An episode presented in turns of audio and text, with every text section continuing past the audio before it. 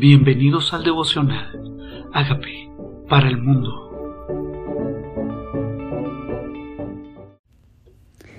Job capítulo 33. Eliú censura a Job. Por tanto, Job oye ahora mis razones y escucha todas mis palabras. Y aquí yo abriré ahora mi boca y mi lengua hablará en mi garganta. Mis razones declararán la rectitud de mi corazón.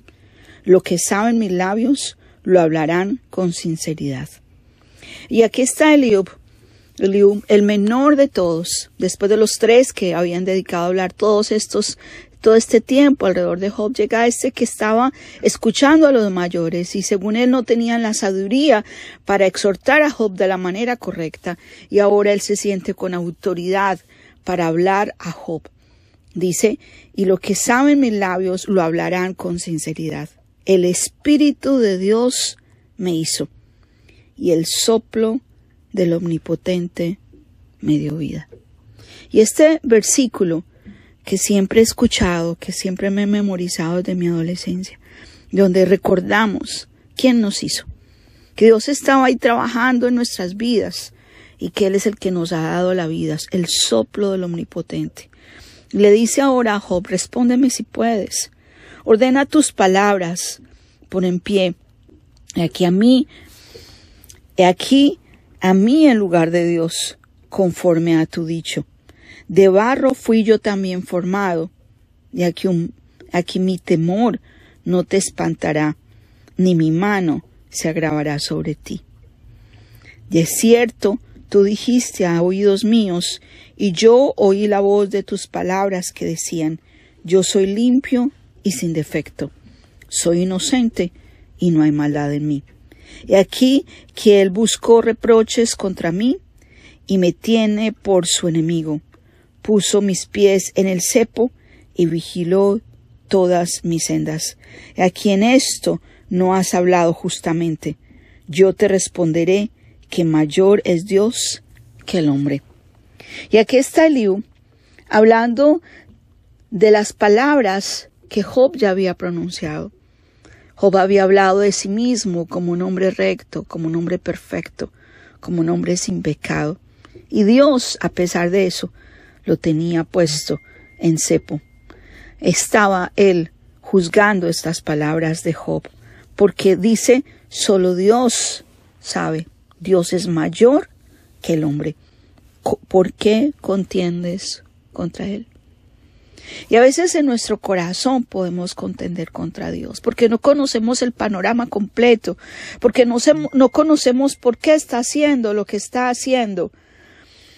No entendemos, no entendemos lo que está pasando, tal vez no discernimos con claridad, no conocemos el Espíritu de Dios para saber por qué hace las cosas. Y en nuestro corazón que es limitado, en nuestra mente que no es infinita, comenzamos a censurar a Dios o a juzgar porque Dios permite estas cosas. O tal vez pensamos que Dios es injusto o hace acepción de personas o que Dios está en contra nuestra y en nuestro enemigo y no sabemos qué ha pasado por nuestro corazón, por el tuyo, por el mío, en el momento de dolor. Pero Eliú dice, Dios es mayor que tú. Dios sabe qué hace. Dios es mayor que el hombre. Porque Él no le da cuenta ninguna de sus razones. Sin embargo, una en una o en dos maneras habla Dios. Y aquí está Liu respondiéndonos algo que tal vez tú y yo nos hemos preguntado algunas veces. Dios habla. Cuando tú estás esperando que Dios te hable, Dios te habla. A través de su palabra, a través de personas, a través de circunstancias. Pone mensajes, te manda versículos, escuchas una charla. Pero Dios responde a tus inquietudes. Y aquí está respondiéndole Eliú de qué manera habla Dios. Dice, pero el hombre no entiende. Por sueño, en visión nocturna, cuando el sueño cae sobre los hombres, cuando se adormecen sobre el lecho, entonces revela al oído de los hombres y les enseña su consejo. Muchas veces hemos leído en su palabra cómo Dios le habla a José en sueños, en visión, como le habló a Nabucodonosor, como le habló a Darío, como le habló en sueños a José, el esposo de María, como le fue revelado en sueños después que volviera de Egipto, como Dios contaba en sueños planes específicos que tenía con ellos. En sueños le habló a Salomón, pide lo que quiera que yo te dé. Y en sueños, cuando el hombre se adormece sobre su lecho, dice, pero el hombre no entiende. A veces no discernimos que es Dios el que nos está hablando. Dice, le revela al oído de los hombres y les señala su consejo para quitar al hombre de su obra y apartar del varón la soberbia. Detendrá su alma del sepulcro y su vida de que perezca a espada. Tal vez lo que Dios está permitiendo es permitiendo que nosotros no nos ensoberbezcamos como pasó exactamente con el apóstol Pablo, para que la grandeza de las revelaciones no le exaltaran sobremanera, le fue dado un aguijón en la carne. Dios permitió eso con un propósito divino, y era que su corazón no tuviera soberbia. Y ahora aquí a través de Liu dice, para apartar del hombre la soberbia, para detener su alma del sepulcro, porque Dios está más interesado en que nuestro espíritu vaya a la presencia de Dios, a que nuestro cuerpo esté sano y tal vez ha permitido enfermedades en algunas personas para mantenerlos en humildad o para que vean la grandeza de Dios a través del milagro de la sanidad, para que tengan un encuentro con Él como cuando Jesús estuvo en la tierra, que cada encuentro sobrenatural no era solamente para sanar, sino para salvar. Era la oportunidad de Dios en forma de enfermedad para mostrarle su grandeza, sus milagros, y para llevarlos a que tuvieran un encuentro personal con Él. Sí, aparta al hombre de la soberbia, pero también el alma del sepulcro y su vida de que perezca a espada. Tal vez es una advertencia de Dios, una manera de cuidarnos, de detenernos, de ir a lugares, a cosas que van a ser dañinas para nosotros. Dice, también sobre su cama es castigado y con dolor fuerte en todos sus huesos, que le hace que su vida aborrezca el pan y su alma la comida suave. Su carne desfallece de manera que no se ve, y sus huesos que antes no se veían aparecen. Su alma se acerca al sepulcro y su vida a los que causan la muerte. Si tuviese cerca de él algún elocuente mediador muy escogido que anuncie al hombre su deber y que le diga que Dios tuvo de él misericordia. Tal vez en el momento de la aflicción y de la enfermedad, esa persona necesita oír que es Dios teniendo misericordia de él, que permitió esa enfermedad para llamarle la atención y para que tuviera un encuentro personal con Jesucristo, para reconocer que sin Él no hay salvación, y esa enfermedad. Dice, ojalá tuviera un elocuente mediador muy escogido que le anuncie a ese hombre su deber y que le diga que Dios tuvo de él misericordia. Muchas veces he tenido la oportunidad de decirle a muchos, Dios te ama tanto que permitió esta aflicción para que lo aceptaras en su corazón. Dios te ama tanto que permitió esta situación de dolor para que tuvieras un encuentro personal con Él. Tal vez en ese momento Dios hablaba a través de mí diciendo, Dios tiene misericordia de ti. Tú lo ves como adversidad y Dios lo ve como la oportunidad para rescatar tu vida.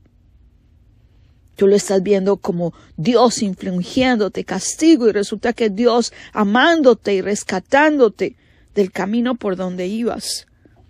Dice, te libró de descender al sepulcro que halló redención. Fue la oportunidad para redimir tu espíritu. Fue la oportunidad para rescatar tu alma. Fue la oportunidad para llevarte a su presencia espiritual. Tal vez esa enfermedad, esa aflicción, ese dolor, esa escasez, esa crisis que vemos como algo adverso, Fue la hermosa oportunidad de Dios de tener ese encuentro contigo y conmigo. Su carne será más tierna que la del sol. ¿Cuándo? Cuando haya redención. Cuando el propósito se cumpla. Cuando el plan se ha hecho. Cuando Jesucristo, esta persona acepte que necesita ser redimida en su espíritu.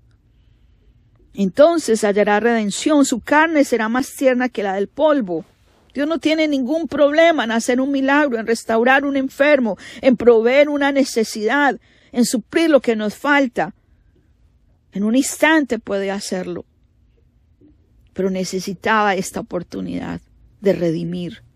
Halló redención. Su carne será más tierna que la de un niño. Volverá a los días de su juventud. Orará a Dios y éste le amará. Y verá su faz con júbilo. Entonces, entonces, después de ese plan, después de ese encuentro, Dios restaura a esa persona. Ora a Dios y éste le amará. Verá su faz con júbilo y restaurará al hombre su justicia. Él mira sobre los hombres. Al que dijere pequé y pervertí lo recto y no me ha aprovechado, Dios redimirá su alma para que no pase al sepulcro. ¿Cuál es el requisito?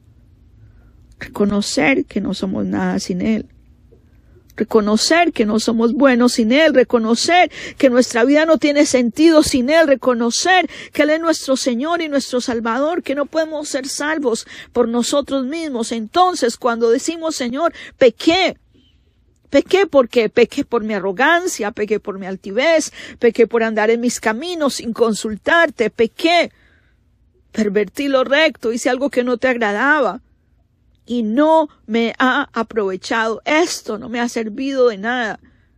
Dios a veces permite que nuestra fuerza no logremos las respuestas para que necesitemos depender de su poder. Entonces Dios redimirá su alma para que no pase al sepulcro porque es el alma la que necesita ser redimida. A veces el cuerpo necesita ser sano, pero si esta alma no es redimida y no acepta a Jesús como Señor y Salvador, igual va a ir al sepulcro. Y Dios quiere rescatar su alma para que pase la eternidad con Él. Y su vida se verá en luz. Aquí todas estas cosas hace Dios dos y tres veces con el hombre para apartar su alma del sepulcro y para iluminarlo con la luz de los vivientes. Qué hermoso es Dios. Qué hermoso es Dios, qué amor.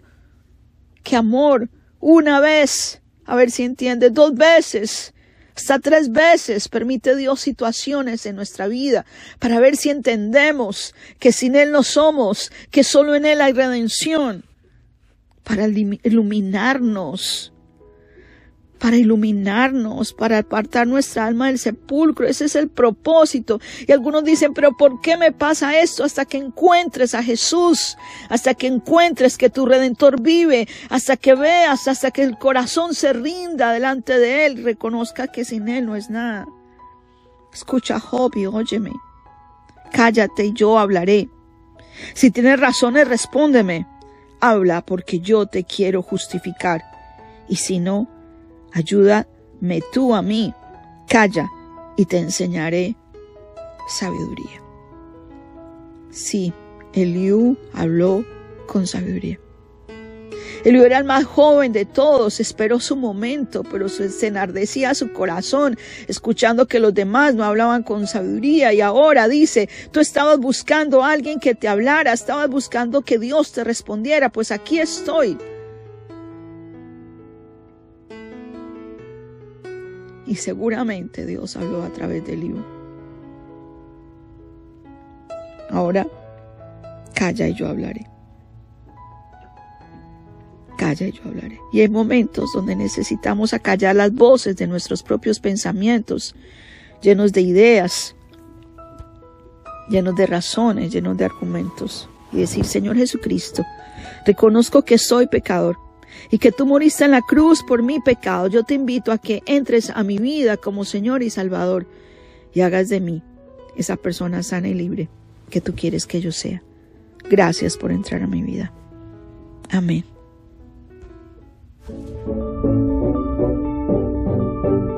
amigos, queremos que usted sea parte de esta obra que estamos haciendo a través de Agape para el mundo y que este mensaje de Jesús llegue hasta la última de la tierra. Si quieres donar en nuestra página web puedes hacerlo en agapeparalmundo.org o también a través de Cele en agapeoficial.gmail.com. Dios bendiga tu generosidad.